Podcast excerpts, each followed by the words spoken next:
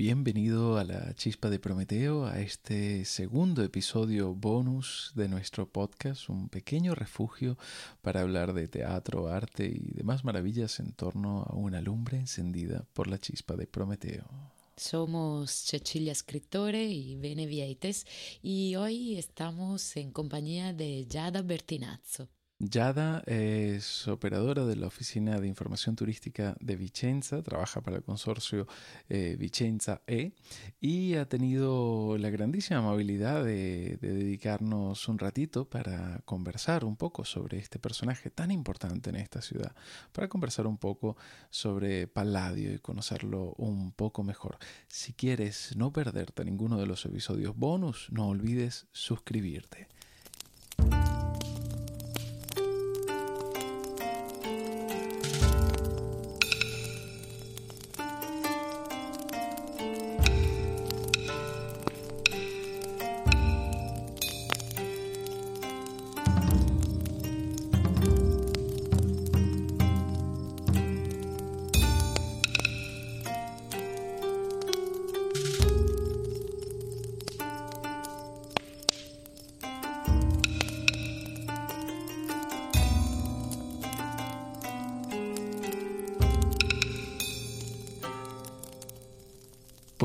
Para continuar este, este fascinante viaje, eh, que en realidad es un, viaje en el tiempo y no solo en el espacio, vamos a, a ver qué trajo a Vicenza a, Goethe. Y lo trajo el, el, amor, lo trajo el enamoramiento. Goethe estaba tremendamente enamorado de un grandísimo artista eh, que es Andrea Palladio, un grandísimo arquitecto. ¿no? Y, y es, es, interesante porque todo este, toda esta temporada, todo, toda esta experiencia que estamos haciendo junto a Goethe es una especie de juego de espejos, ¿no? Un juego de espejos del, del, del, tiempo y del espacio. O sea, Goethe viaja en, en, en el siglo XVIII buscando las huellas de... Eh, de los artistas de Renacimiento, pero también de los artistas latinos. Eh, en el Renacimiento encuentra Palladio, que busca en realidad inspiración en Vitruvio, eh, entonces en la Antigüedad Clásica. Entonces, eh, nuestra, nuestra intención con esta temporada es continuar este juego, agregar un espejo más a este juego. ¿no? Y es en este juego precisamente que tenemos hoy el grandísimo privilegio de poder, poder compartir unas palabras con, con, Yada, que nos va a introducir un poco a quién era este personaje, quién era este Andrea Palladio de, del que Goethe tan enamorado estaba. Sí, efectivamente, Andrea Palladio es el arquitecto más importante del Renacimiento y uno de los arquitectos más importantes de todo el tiempo. Y efectivamente, Andrea Palladio proyectó la mayoría de las obras y de los edificios que podemos ver también hoy en día en Vicenza. Y Goethe efectivamente viajó a través de Italia a partir del septiembre de 1786 y llegó a Vicenza el 19 de septiembre y se quedó aquí una semana. Aquí fueron suficientes pocas horas para hacerse una idea de la ciudad y para darse cuenta de que la arquitectura de Palladio es muy muy importante para toda la ciudad. Bueno, ya el hecho de que se quedase una semana es significativo. En Florencia se quedó tres días. Efectivamente, sí. De hecho, dice, dicen, eh, ¿no? En, en, sus palabras eh, leemos que eh, tenía muchísima, muchísima ganas de, de, de, llegar a Vicenza y a Verona y por supuesto a Venecia. Y, y, luego ya como, como había dedicado tanto tiempo al Véneto, Florencia tenía que ir rápido porque luego tenía que llegar a Roma.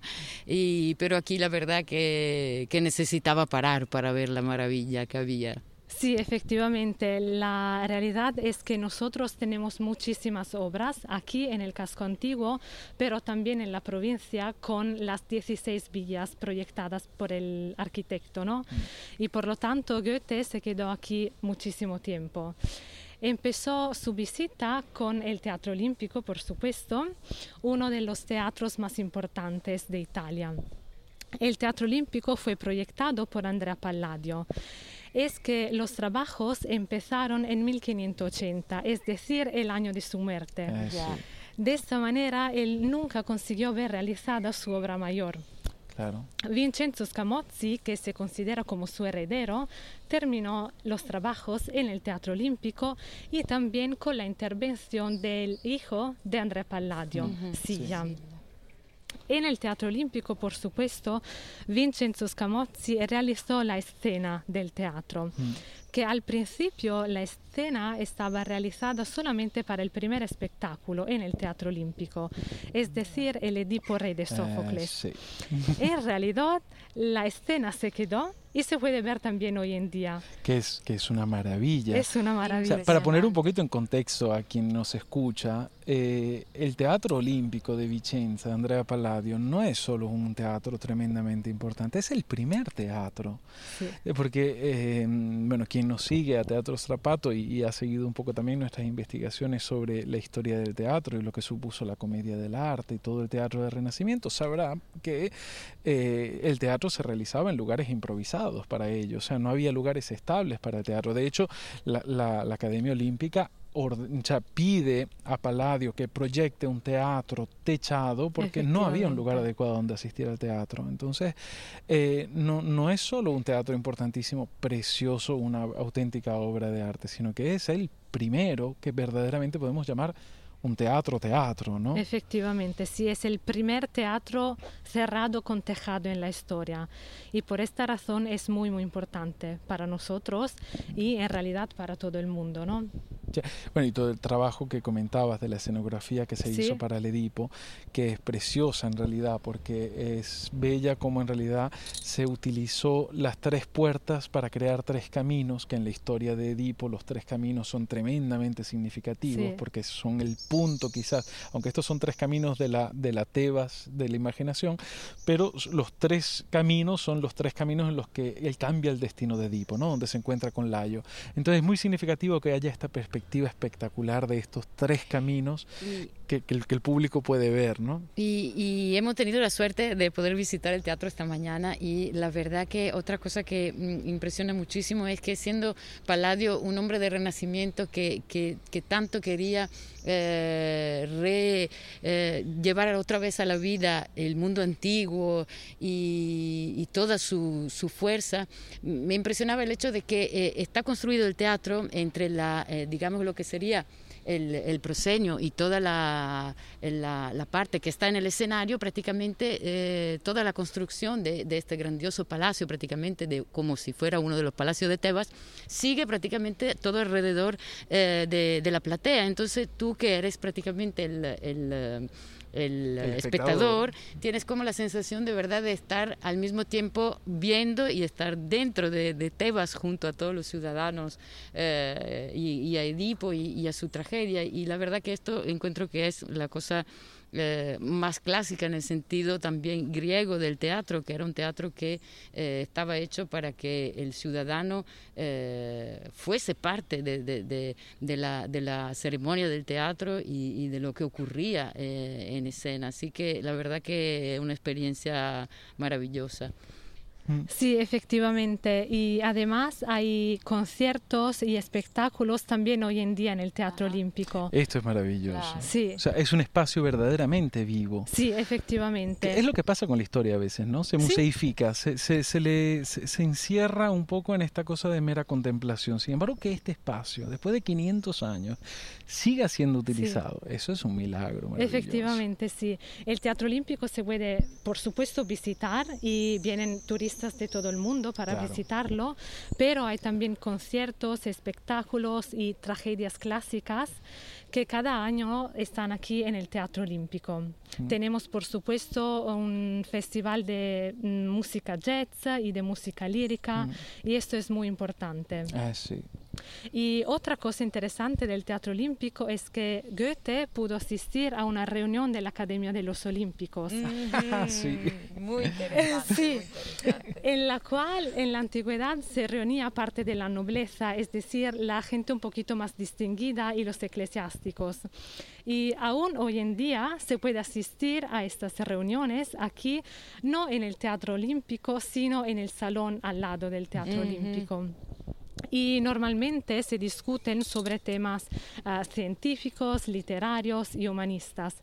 Y esto es también muy interesante, ¿no? Porque como Goethe pudo asistir a estas reuniones, también hoy en día nosotros podríamos asistir a una de estas reuniones es bello. Luego la, es interesante también como a la reunión precisamente a la que asistió Goethe, el protagonista de, de, la reunión era el Palladio. Efectivamente. Era, era un interesante debate sobre la imitación evidentemente tenemos que ponernos en este contexto eh, pues, renacentista, clásico, en el, que, en el que se está observando constantemente la antigüedad y se debatía sobre eh, qué, contaba más, ¿no? si la imitación de los clásicos... más proficuo eh, para las bellas artes con, contar con la imitación o con la invención. Y de hecho la cosa hermosa es que Palladio prácticamente era el más nombrado en ambos lados, porque él tanto fue, digamos, el, eh, el, más mm, neoclásico de lo renacentista, cuanto fue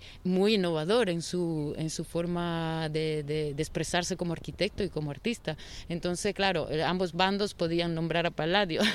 Ah, Efectivamente, sí. Sí, sí, es muy interesante pero, pero Palladio no, no se limita evidentemente al olímpico, como, como bien nos decía Yada, esta es su, su obra, si fuese un escritor sería una publicación póstuma, porque él, él, falleció antes de que, de hecho alguna decisión tomaron sin, sin, sin tener en cuenta su, su, su criterio de proyectación, como en muchas otras estructuras evidentemente. Pero Vicenza está llena de Palladio, o sea, este, este Palladio vicentino. ¿Por qué un artista que nace en Padova venimos a estudiar la Vicenza? O sea, una ciudad que no es la suya. ¿A cuenta de qué venimos a Vicenza a conocer a Palladio? Sí, aunque Palladio no nació aquí en Vicenza, sino en Padua, Vicenza, como ha declarado la UNESCO, es reconocida universalmente como la ciudad de Palladio, porque eh, Palladio proyectó justo aquí la mayoría de sus obras. El Teatro Olímpico es un ejemplo, por supuesto, pero también la Basílica Palladiana, la Villa La Rotonda y todos los monumentos aquí en el casco antiguo de la ciudad. Por ejemplo, la Basílica Palladiana es la segunda obra mayor de Andrea Palladio en Piazza dei Signori, la plaza principal de la ciudad. Y mm, la Basílica Palladiana, contrariamente a lo que se puede pensar, no es una iglesia. Efectivamente. Aunque lo parece, ¿eh? Efectivamente, sí. Es que se llama basílica porque hasta el siglo IV la palabra basílica no era utilizada en un contexto religioso, sino representaba un edificio donde en el primer piso había tiendas y en el segundo piso solía reunirse el ayuntamiento. Hoy en día evidentemente ya no es así, mm. porque es uno de los museos y uno de los monumentos de la ciudad.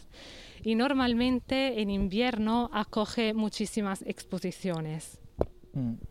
Eh, sí, eh, y, aparte de que eh, es de una monumentalidad tremenda. Es es uno de esos edificios que mm, se puede estudiar en los libros, pero hasta que no, hasta que no se visita, en realidad no se ha hecho la experiencia. ¿no? Son, son edificios de experiencia. Es como también el, el, teatro, ¿no? El teatro muchos, muchas veces se lee, inclusive el mismo te dice, es muy pequeño, es chiquitito. Entonces uno se lo imagina súper pequeño. Luego los ves en las fotografías tomadas con gran ángulo y dices, no, pero si en realidad es enorme. Y luego en realidad la cosa no es que es ni pequeño ni grande, sino que tiene exactamente esa medida que solo puedes experimentar y no puedes imaginar, ¿no? Y un poco lo mismo pasa con la basílica, ¿no? Que es, eh, son, son, por eso es tan importante viajar, por eso es tan importante conocer los sitios, porque en realidad detrás de todas estas cosas lo que hay son grandes experiencias, ¿no? En el caso de Palladio, pues son grandes experiencias estéticas, detrás de las cuales había toda una, una filosofía, una filosofía inclusive matemática, o sea, la, la, la, la Villa Rotonda es todo un juego de, de casi de numerología, ¿no? es una cosa tremenda. Efectivamente, la Villa La Rotonda es una de las villas más visitadas por los turistas y por supuesto es una de las obras de Andrea Palladio. No se sitúa en el casco antiguo de la ciudad, sino mm, en una agradable colina, no muy distante del centro. Y mm, fue justo Goethe que describió la Villa La Rotonda como un edificio cuadrado que encierra una sala redonda. Es que lo más interesante de la Villa La Rotonda es que cada lado es igual al otro. Es decir, que cada lado podría ser la fachada de la villa y que desde cualquier lado se mire la villa, se puede mirar la villa en todo su esplendor. Mm. Y sobre todo, Palladio proyectó eh, las escalinadas y los pórticos mucho más grandes que la villa misma. Es decir, que es muy importante la armonía en sus obras y eh, los juegos de perspectiva mm. gracias a las columnas y a los pórticos. Sí. Mm, de hecho, estas son palabras que, que vuelven mucho, hablando de Palladio, eh, la palabra armonía, la palabra perfección, la palabra juego, porque eh, efectivamente toda su arte está basada en ese concepto al mismo tiempo ideal y práctico. Y otra cosa que mm, hemos notado y y hemos leído a propósito de Palladio es el hecho de que él tenía también eh, mucha atención en realidad eh, al contexto en el que eh, realizaba sus construcciones, sus obras, porque uno de los ideales también de los hombres del Renacimiento, de esta nueva forma de concebir el espacio, es el de hacer que los, las construcciones humanas sean parte del paisaje y no haya eh, prácticamente eh, cortes entre lo que es eh, agregado por nosotros humanos y lo que es la naturaleza y me parece un detalle verdaderamente hermoso también de su trabajo. Sí, efectivamente, Palladio antes de proyectar una obra solía estudiar el contexto, el ambiente y los edificios cercanos. Por ejemplo, en la Basílica Paladiana solía estudiar eh, los edificios cercanos, por supuesto, y también eh, el edificio enfrente de la Basílica Paladiana, el Monte di Pietà. Y la otra, otra obra eh, en la Plaza de los Señores es la Loggia del Capitaniato, otra obra de Andrea Palladio que encierra esta, esta plaza de, Vicenza.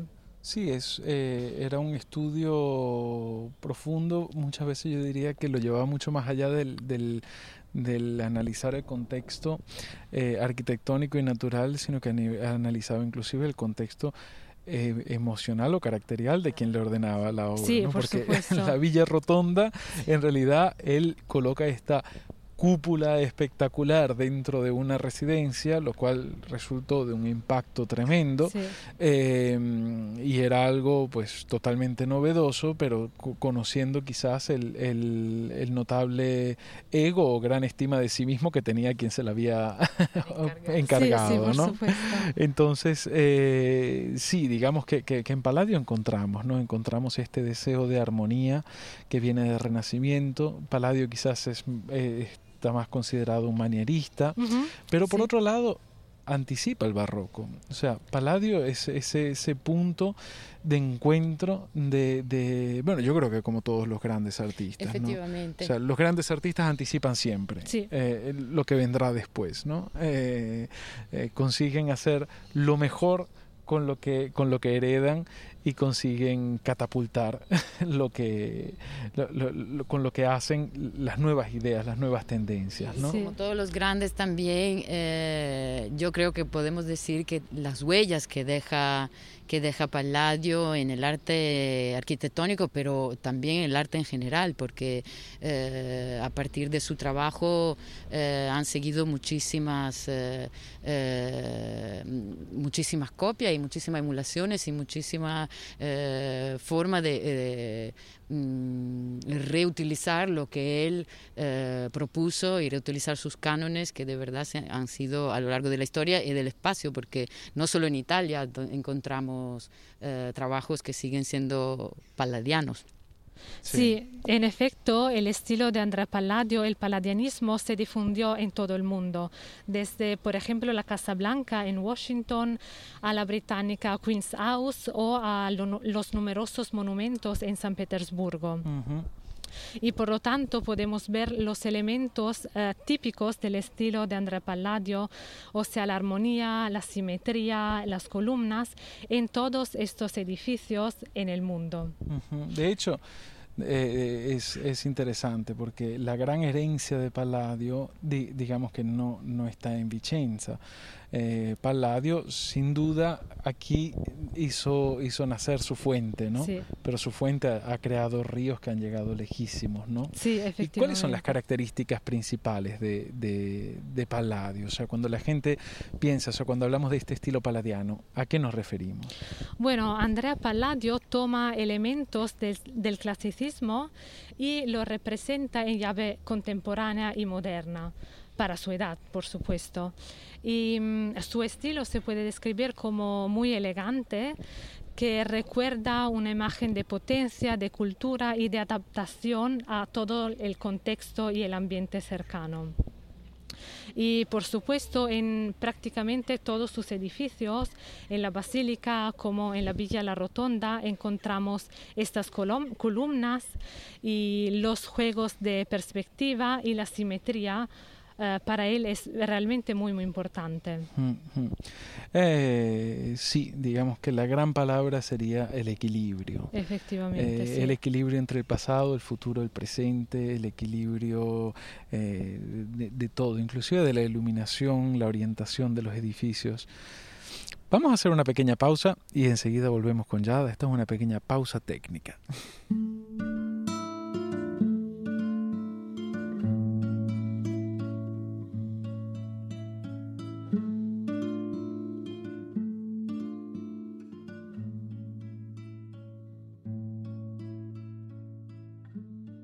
Muy bien, y volvemos de esta, de esta pequeña pausa. Seguimos aquí en, en la maravillosa Vicenza con Yada. Y quizás para, para ir cerrando también, ¿no? Un poco este, este viaje que, que nos lleva a descubrir a, a Palladio, tengamos que hacer algunos pasos atrás, ¿no? Sí. Tengamos que dar algunos pasos hacia atrás. Y es el hecho de que, eh, lo comentábamos al principio, que Palladio de hecho admira muchísimo a, a Vitruvio. De hecho, Palladio estudia en profundidad a Vitruvio. Eh, Vitruvio sigue siendo en pleno en el Renacimiento es el modelo arquitectónico que, que- en el que se inspiran muchísimos artistas. Eh, Goethe inclusive llega a decir finalmente comprendí a Vitruvio una vez que estudié a Palladio. Sí. Y, y- y vam- vamos a, a- Coméntanos un poco esta relación de Palladio con, con la antigüedad. Sí, efectivamente, en Vicenza Andrea Palladio conoció a Gian Giorgio Tristino, su mentor, que lo puso bajo su protección, ayudándolo a completar su formación. Y fue junto a Gian Giorgio Tristino que se fueron a Roma para estudiar un poquito em, los edificios clásicos. Y de esta manera Palladio pudo entender realmente cómo fueron construidos todos los elementos de los edificios y mm, estudió muy bien, por supuesto, y luego intentó reproducirlo en llave contemporánea. Mm. De hecho, toda esta puerta que se le abre a la antigüedad clásica, a la arquitectura, a Palladio, esto lo voy a decir yo porque sé que Yada no lo va a decir porque es una persona elegante, pero tienen que saber que, de hecho, si estudiamos a Palladio en Vicenza, aunque sea padovano, es porque Palladio de Padova se fue corriendo, él escapó de allá. O sea, en Padova él tuvo una experiencia terrible. Los padovanos tienen muy poco para estar orgullosos de ser la patria de Palladio, porque en realidad fue Vicenza la tierra que a él le dio eh, no solo la- las oportunidades, sino también las ideas. ¿no? Fue precisamente aquí donde él pasa de ser un mero artesano a convertirse en un verdadero artista. Quizás eh, la diferencia entre el artesano y el artista sea precisamente esa cosa indescriptible que es la inspiración. ¿no? Sí, Entonces él esa inspiración, eso, eh, ese florecer de algo grande que llevaba dentro, todo eso ocurre aquí en Vicenza, ¿no? Y, y de Vicenza sobre todo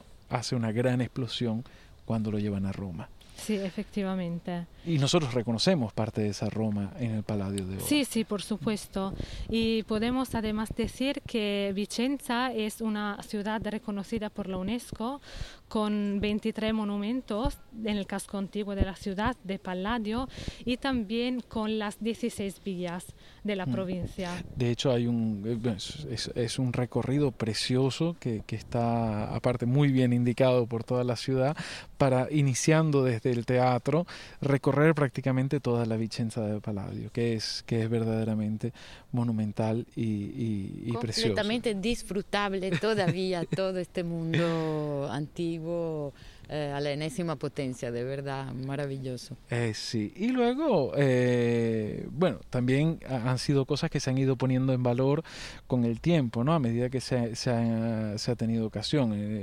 entra a formar parte del patrimonio de la UNESCO, luego en, el 2008 es el aniversario de la muerte del Palladio, ¿no? Efectivamente, sí, 2008 fue un año muy importante para nosotros aquí en Vicenza.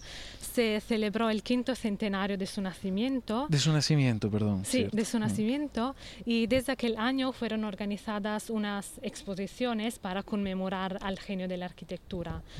La primera exposición tuvo lugar, por supuesto, aquí en su ciudad, en Vicenza, en Palazzo Barbarano, que hoy es el Palladio Museum pero luego la exposición tuvo lugar también en Londres y también en Barcelona y en Madrid. Ah, en Barcelona y en Madrid, así que... Ah, también en oh. la península ibérica. Sí. Entonces hay deberes para nuestros oyentes de buscar materiales en castellano sobre el Paladio y su paso en el 2008 por, por tierra española. Sí. sí, efectivamente la muestra repasaba la trayectoria vital y profesional del arquitecto mm. con más de 190 obras.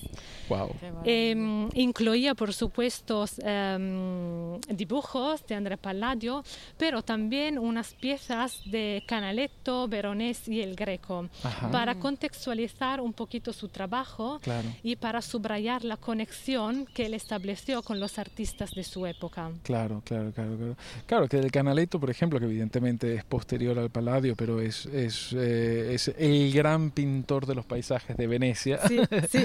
eh, Canaletto es más, es un poquitito anterior al paso de Goethe, casi casi coinciden, eh, pero em, es interesante que, que, nombres este tema del Canaletto porque eh, Palladio no solo trabajó en Vicenza, de hecho, de hecho trabajó en otros muchos sitios del Véneto.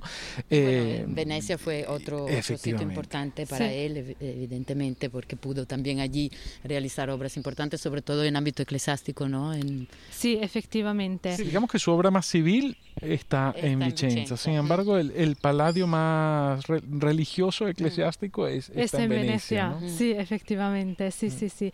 Y hay unas villas también en Padua, pero no muchísimas. Y algún entreviso también. Y algún entreviso, sí, sí, Efectivamente, no, padovanos no se enfaden.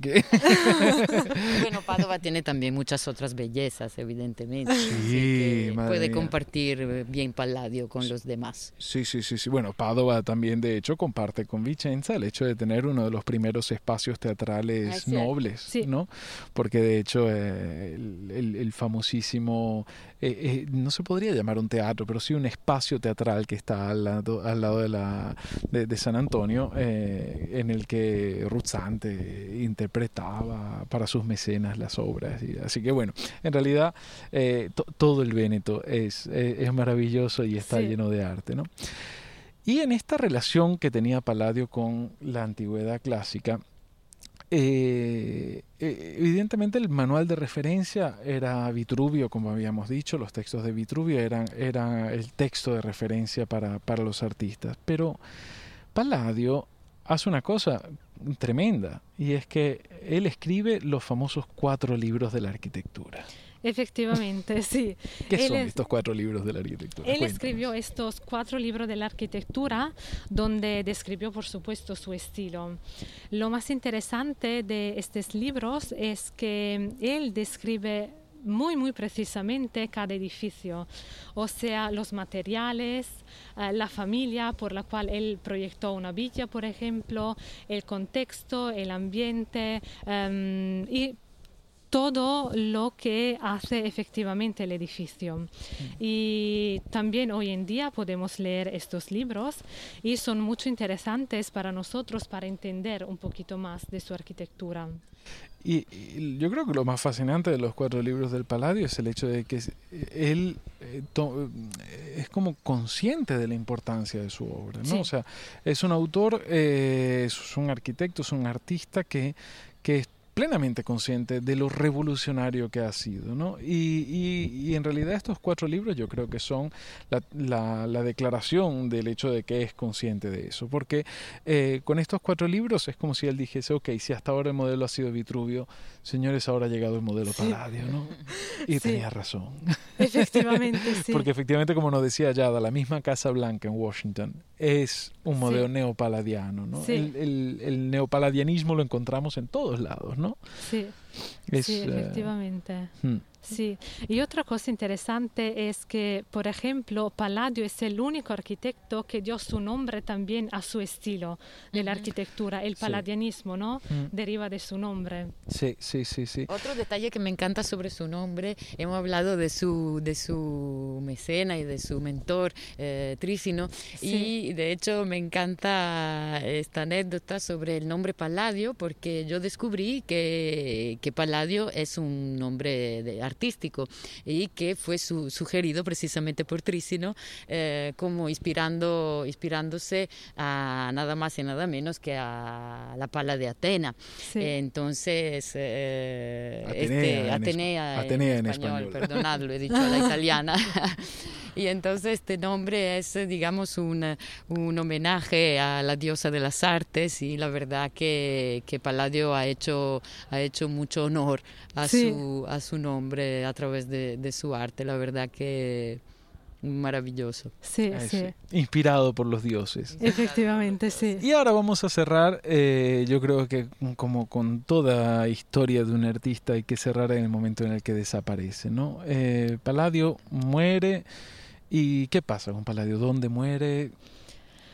Bueno, acerca de su muerte no se sabe muchísimo. Lo único que se sabe es que murió probablemente en Vicenza, pero no estamos seguros, en 1580. Y enseguida fue enterrado aquí en la iglesia de Santa Corona, en el casco antiguo de la ciudad. 300 años después, eh, la ciudad quiso donarle un entierro mucho más importante y su tumba fue trasladada al cementerio mayor. Es que cuando abrieron su tumba encontraron 30 cuerpos y que como no sabían cuál era el de Andrea Palladio, tomaron el cuerpo con el cráneo más grande, porque como él era muy inteligente, se suponía que también su cráneo claro. fuera el más grande, ¿no? A ver, Lombrosio estaría de acuerdo, Claro. el famoso antropólogo de la delincuencia torinés, que medía los cráneos de los delincuentes para entender qué había en la forma del cráneo que hacía que fuesen, delin- fuesen asesinos o fuesen genios, ¿no? Seguro que el de Palladio al ser tan grande Tenía que ser brillante, tenía que ¿no? ser brillante. Pues bueno, yo creo que con esto cerramos eh, este, este delicioso encuentro sobre Palladio. Yada, muchísimas gracias. por Gracias a vosotros. Para nosotros una, una posibilidad hermosísima esta de tenerte con nosotros, descubrir tantas cosas y poder visitar esta hermosísima ciudad con sus tesoros, la verdad. Y te tenemos que felicitar por tu español, que es verdaderamente Ay, sí. maravilloso. Por cierto. Gracias. Te lo agradecemos nosotros y nuestros oyentes. Muchas gracias, de verdad. Pues bueno, con este recuerdo eh, de, de Palladio, este pequeño momento para, para recordarlo, para descubrirlo, para redescubrirlo, eh, les dejamos hasta el próximo episodio. Eh, este ha sido un episodio bonus, un episodio extra de la chispa de Prometeo. Habrá algún otro en esta temporada. Y, y nada, nos vemos dentro de una semana. Os deseamos unos días con muchas chispas y fuegos maravillosos.